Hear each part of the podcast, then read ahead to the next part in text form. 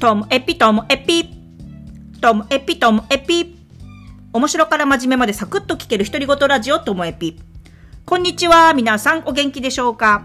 まあ今日はですね、あの昨日のその繁盛してるお店の時代感だったんですけども、なんかそれをこう時代感を感じつつ、なんかそういう時って、なんか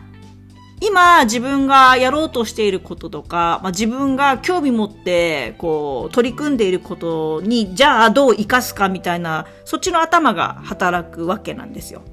でもなんかそれを必死にメモを取っていたら隣の人とかにこの人何書いてんだろうと思われるかなとかいや人のメモなんて見ないだよ見ないよとか思いながらもこそこそこそこそノートに書いてたんですけどね。でなんかあのー、一番すごいなって思ったのが、その、クリーニング、洗濯屋さんを中心とした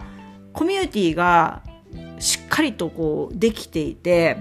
で、しかもこう参加型のコミュニティなんですよね。なんかお客さんからの自慢話を聞いて、で、それをその洗濯屋さんが実践して、なんかより良い方法があったらそれをフィードバックして、そしたらどんどん盛り上がるとか、あとお客さんにしてみれば、こう自分の意見が取り入れてもらえてる感っていうのはすごい嬉しいですよね。だからなんか、その循環型のそのコミュニティなんですよ。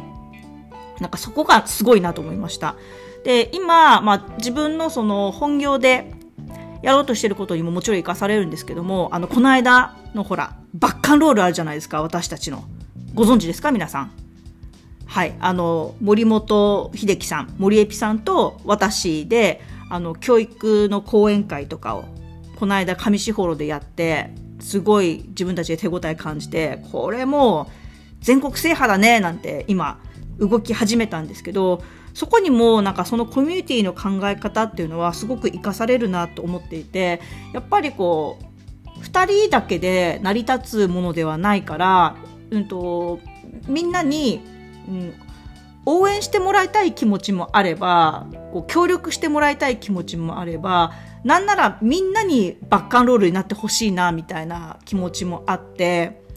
だから、あの、講演会の時のこう VTR が、あの、アップされていたら、それを見て感想欲しいなと思うし、その感想一つ一つに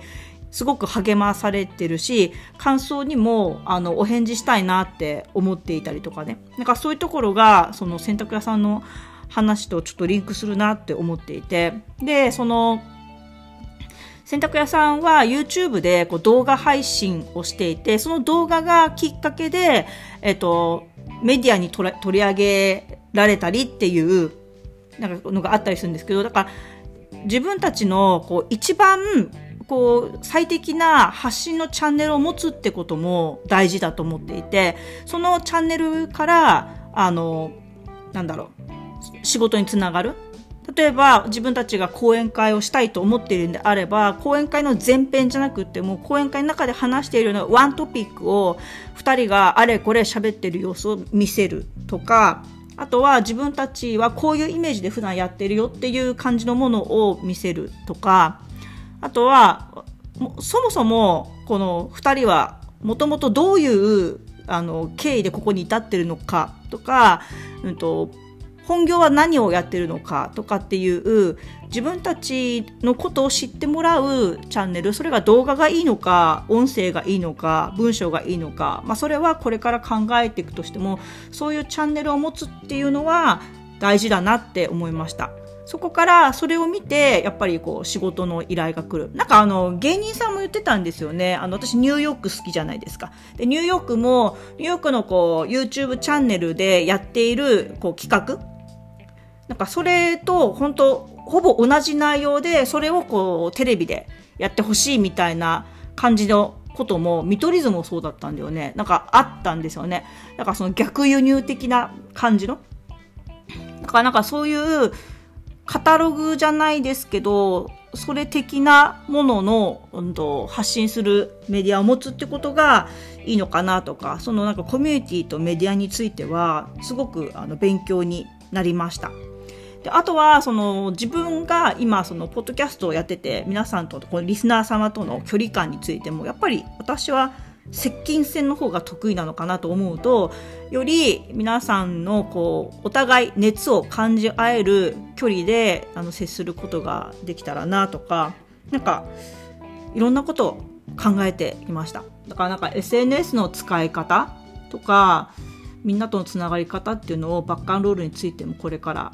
喋りたいし、その喋っている会議自体をなんかオープンにみんなに見てもらいたいなとかっていう、なんかどこまで私たちはやっていることをオープンにしていけるのか、仲間を作っていけるのかっていうところが本当テーマだなと思っております。まあ、取り留めもない話ですけども、終わりたいと思います。今日も最後までお聴きいただきましてありがとうございました。